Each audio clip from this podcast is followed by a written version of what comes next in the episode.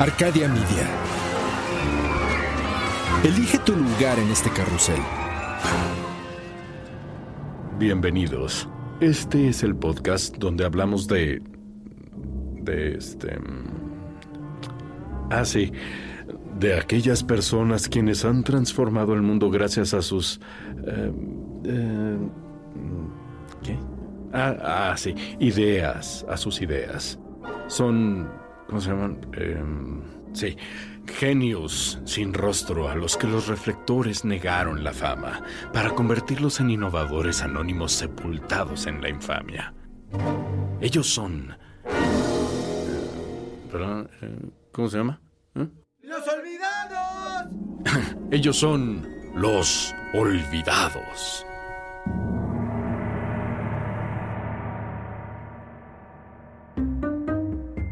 ¿Nunca te ha pasado que de repente te duele algo que no te había dolido antes?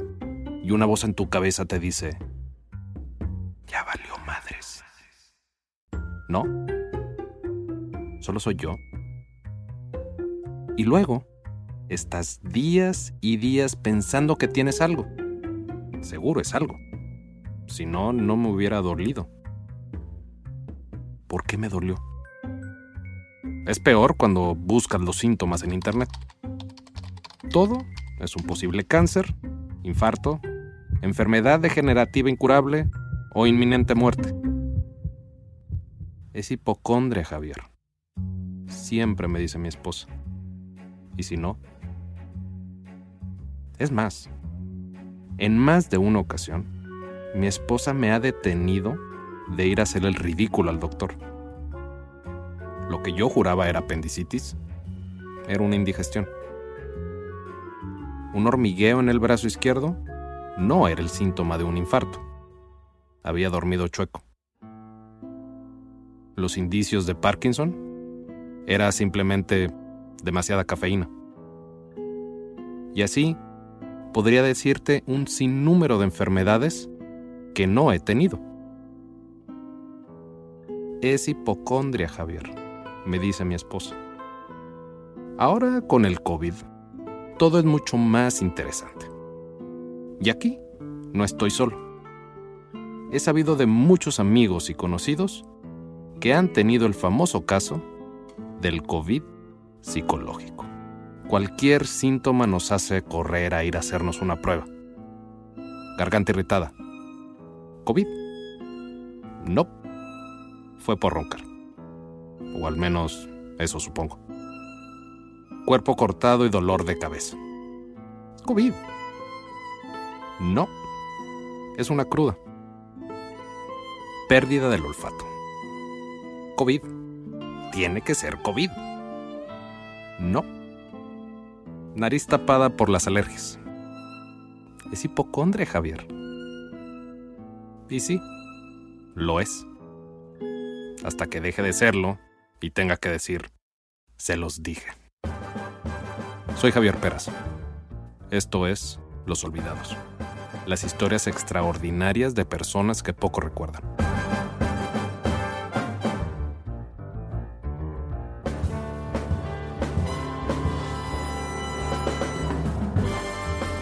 Allá por el 2003, mis amigos y yo hicimos un viaje en verano a Mazatlán. Éramos ocho personas, y uno de ellos todavía seguía estudiando medicina. Empezamos las carreras casi al mismo tiempo, y yo estaba recién graduado. Me faltan un par de años para terminar y a eso súmale la especialidad, me contaba mi amigo. En mi opinión, la carrera de medicina es una de las pocas profesiones donde de verdad necesitas tener vocación. Durante todo el viaje, mi amigo nunca dejó de estudiar.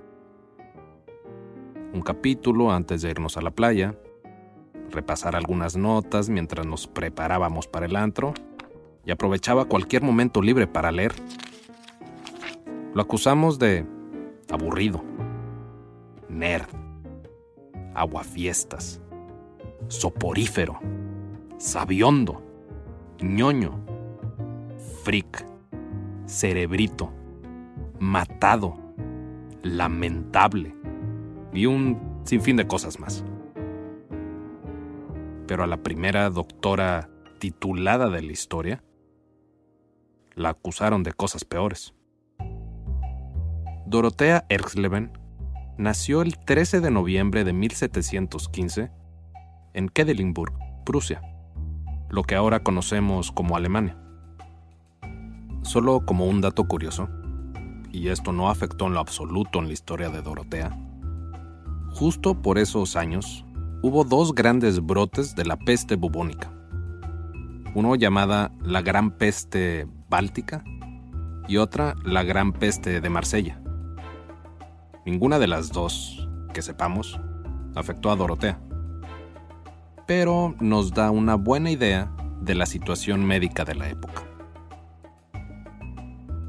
El padre de Dorotea Erxleben fue Christian Leporin, un médico. Él le enseñó a ella y a su hermano Christian los principios de medicina, además de latín y otras actividades académicas. Esto fue la mayor inspiración de Dorotea para ser una doctora como su padre. Está de más decir que en los 1700 estaba más que prohibido, y por alguna razón mal visto, que las mujeres fueran doctoras, y mucho menos doctoras con licencia para ejercer. Pero esto no detuvo a Dorotea le escribió una carta al rey de ese entonces, Frederick II, o también conocido como Frederick el Grande, pidiéndole que quería estudiar medicina en la Universidad de Halle, la misma donde su hermano Christian planeaba estudiar. El rey no vio ninguna objeción y le dio la aprobación. Su admisión en la universidad fue muy polarizada. Algunos la apoyaron y otros odiaron la idea.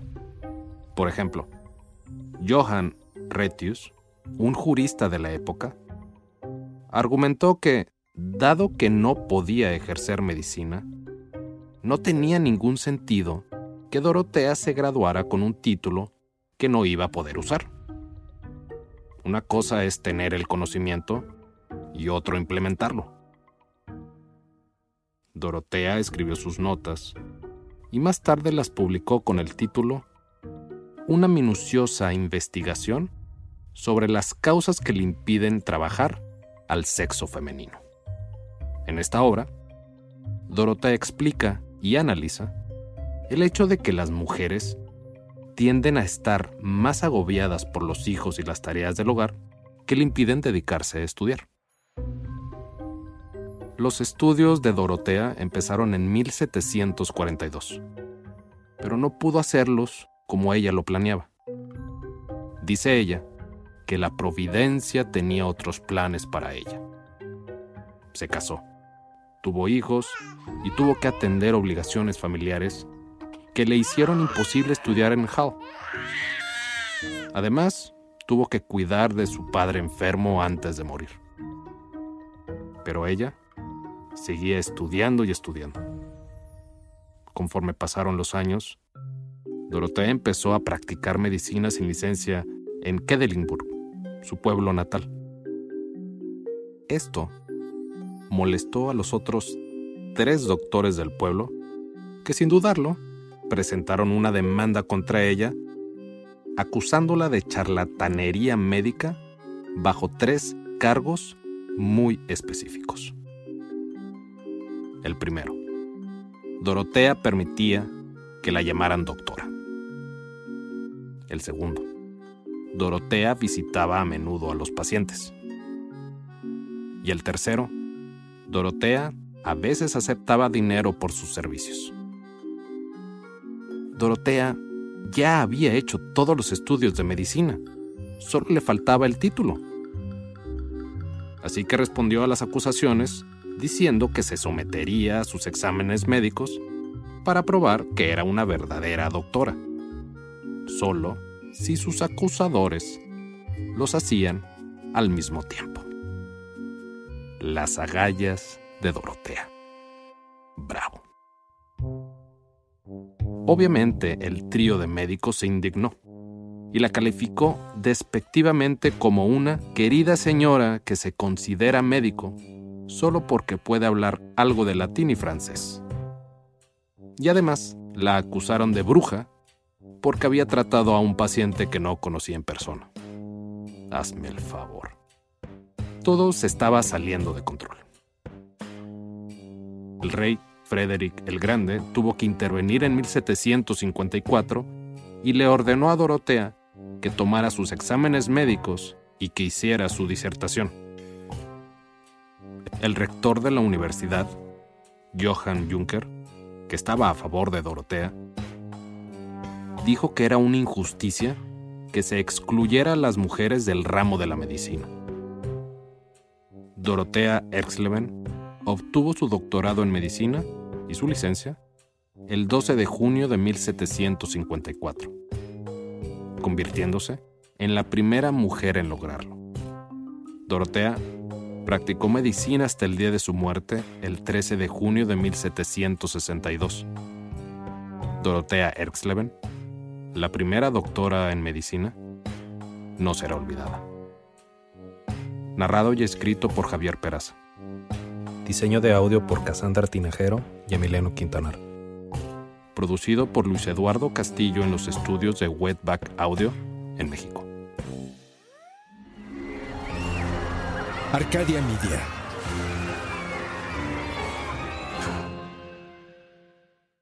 Step into the world of power, loyalty, and luck. I'm gonna make him an offer he can't refuse. With family, cannolis, and spins mean everything. Now, you wanna get mixed up in the family business. Introducing The Godfather at ChumbaCasino.com. Test your luck in the shadowy world of The Godfather slot. Someday, I will call upon you to do a service for me. Play The Godfather now at ChumbaCasino.com. Welcome to the family. No purchase necessary. VGW Group. Void where prohibited by law. 18 plus. Terms and conditions apply.